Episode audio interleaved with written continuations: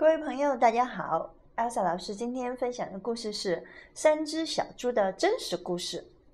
哎，三只小猪的故事，难道我们之前听的不是真实的故事吗？到底今天会是什么样的一个故事呢？有爆料。好，那这个爆料是由《大野狼日报》爆料的，是由一只狼做的口述。我们进入今天的故事吧。首先映入我们眼帘的是这本故事书的封面。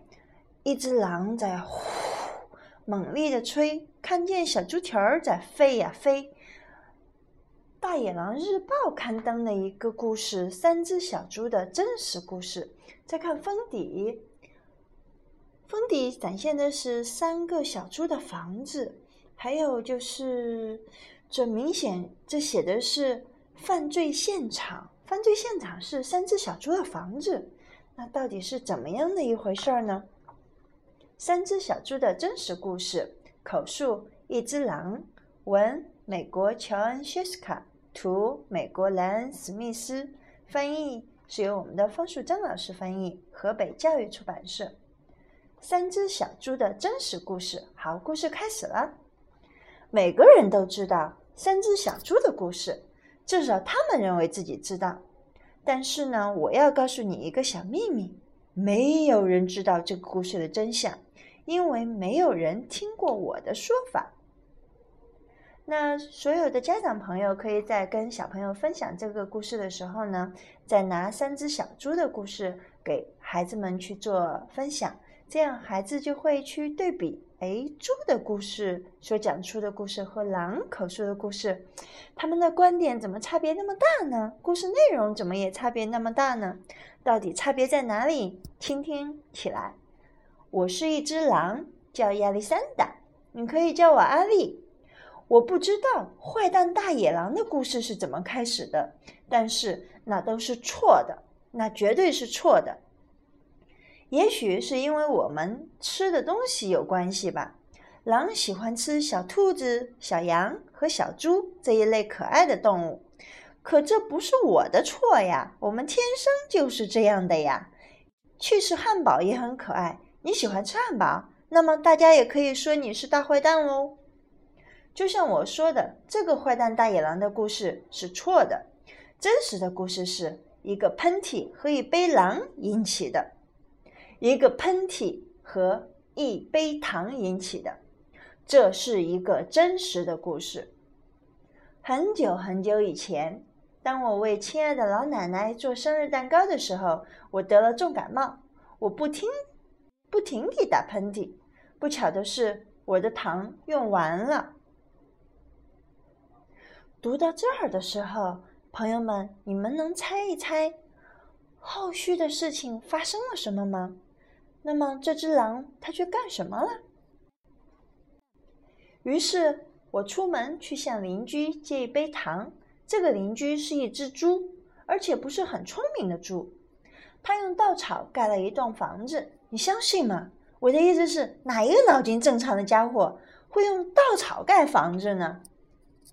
我才敲一下门，那扇稻草做的门马上就嗯掉下来了，散了一地。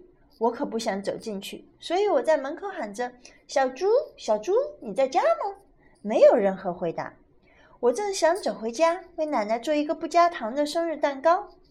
这时候，我的鼻子开始发痒。我觉得有个喷嚏要冲出来了，我张大鼻孔和嘴巴，哼啊哼的，我打了一个好大的喷嚏，大的不得了。你知道发生了什么事吗？朋友们，你知道发生什么事了吗？哈哈，那一栋草房子居然全倒了，草堆的正中央躺着一只小猪，它死了。原来它一直待在房子里嘛。对于狼来说，如果放弃草堆里这块上好的猪肉，那是很丢脸的事情。所以我把它吃掉了，就当做那是一个好大的 cheese 汉堡。我觉得舒服多了，但是我还是缺少一杯糖呀。所以我走到另一个邻居的家。这个邻居是第一只小猪的弟弟，他比较聪明一点，但是也没有聪明多少，因为他用树枝盖房子。我按了一下门铃，没有回答。我喊着：“猪先生，猪先生，你在家吗？”他大吼：“走开了！你这只狼，你不能进来！我正在刮胡子。”当我觉得又一个喷嚏要冲出来了，我紧紧地抓着门把，我的鼻子好痒，嗯啊！我试着要把嘴巴捂起来，但是我又打了一个好大好大的喷嚏。但你一定不相信，这家伙的房子跟他哥哥的一样，全倒了。当灰尘都散开以后，我看到这只猪也死了。哦，我的天哪！如果食物丢弃在外面，它很快就会腐烂。所以我唯一能做的就是再吃一顿晚餐，就当做第二个汽车汉堡吧。我吃的很饱，感冒也好多了。但是我还是没有糖可以为奶奶做生日蛋糕，所以我走到另一个邻居的家。这个家伙是那两只小猪的弟弟，他一定是家族里最聪明的一只猪。他用砖头盖房子。我敲一敲门，没有回答。我喊着：“猪先生，猪先生，你在家吗？你知道那只粗鲁的小猪怎么回答我吗？”走开！你这只狼，不要再来烦我了。他真的太没礼貌了。也许他有一大袋儿的糖，却不肯给我一小杯，让我为我奶奶做生日蛋糕。哼，真是一头猪！我正想要离开，打算回去做一张生日卡片，不做生日蛋糕了。这时候我的感冒又发作了，我的鼻子好痒，我又打了一个大喷嚏。阿啾！猪小弟大叫。喂，你那个又老又丑的奶奶不是只吃肉吗？吃什么蛋糕？你不要骗我了，我绝对不会开门。我一直是很冷静的，但是他这样侮辱我的奶奶，我开始发狂了。当警察围过来的时候，我正要打破猪小弟的大门，在整个过程中，我的鼻子一直痒痒的，鼻孔、嘴巴张得大大的，并且不停地打喷嚏。接下来的故事。就像他们说的那样了。读到这一页的时候，我们会看到一张报纸的封面，但不是。我看到我把自己给呛到了，想笑，但没笑出来。这是《小猪日报》的报纸，小朋友们，你们还记得封面是谁的报纸吗？是《大野狼日报》。《小猪日报》它的头条头版头条登录的是。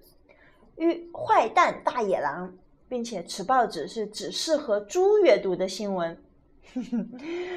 这个这一篇报道的通篇都在写这个大野狼，坏蛋大野狼。嗯，我看一下，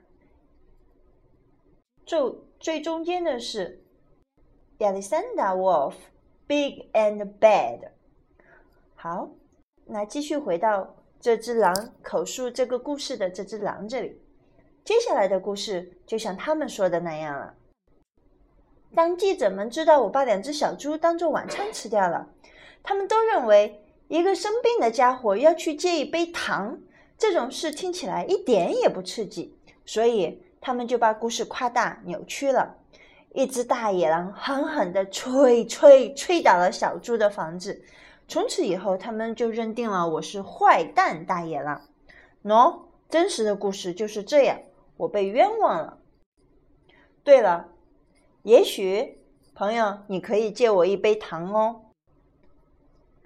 在最后一面，我们会看到关在监狱里面的这只狼，它举着一个大杯子，它还在对外面的看守很幽默的说：“对了，你也许可以借我一杯糖哦。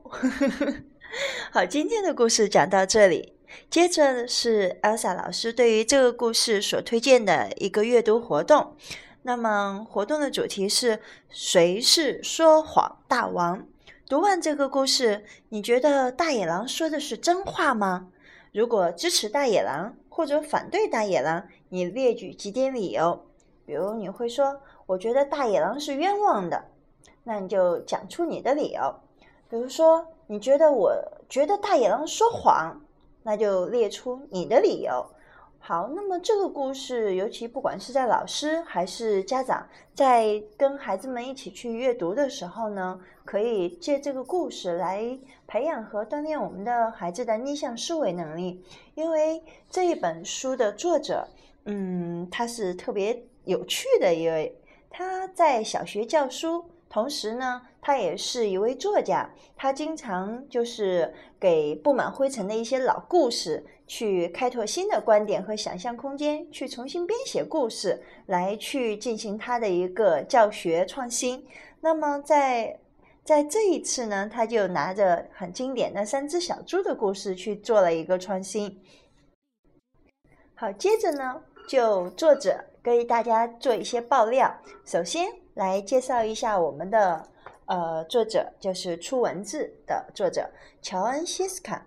那么，希斯卡是一九五四年出生在美国的密兹安州，在哥伦比亚大学攻读硕士时主修写作。他是一位作家，也是小学老师。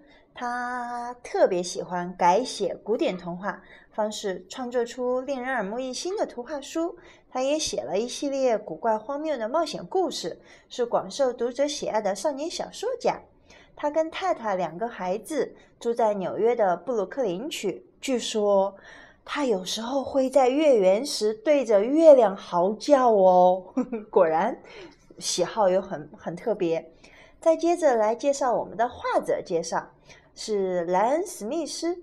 那么，史密斯是一九五九年出生在美国的奥克拉荷马州，呃，奥克拉荷马州，毕业于帕萨迪纳设计学院艺术中心，能写能画。他曾经为许多杂志、报纸、唱片封面担任绘画。他画的第一本书是伊芙·玛丽安兹笔的《万圣节 ABC》，入选了一九八七年美国校园图书馆期刊的最佳童书。他住在纽约市，有时会被某人嚎叫回布鲁克林区。那自然而然，我们也就知道莱恩·史密斯和乔恩·谢斯卡他们经常有亲密的合作喽。好，最后呢，我不是呃卖书，但是我特别推荐这本书，因为我读后对于我特别的有新鲜感，然后思路也会觉得，哎，原来还可以这样。嗯，这本书它的一些获奖和推评跟大家进行分享。那么，美国图书馆学会年度好书推荐，第二呢是《纽约时报》年度好书，第三是美国童书书商协会推荐好书，第四美国插画家学会银牌奖，第五美国养育杂志阅读魔力奖。第六，入选纽约公共图书馆每个人都应该知道的一百种图画书。最后是入选美国全国教育协会教师们推荐的一本一百本书。嗯，传承经典，分享经典。Elsa 老师继续跟大家分享经典。今天分享的三只小猪的真实故事就到这里，谢谢大家，下次见。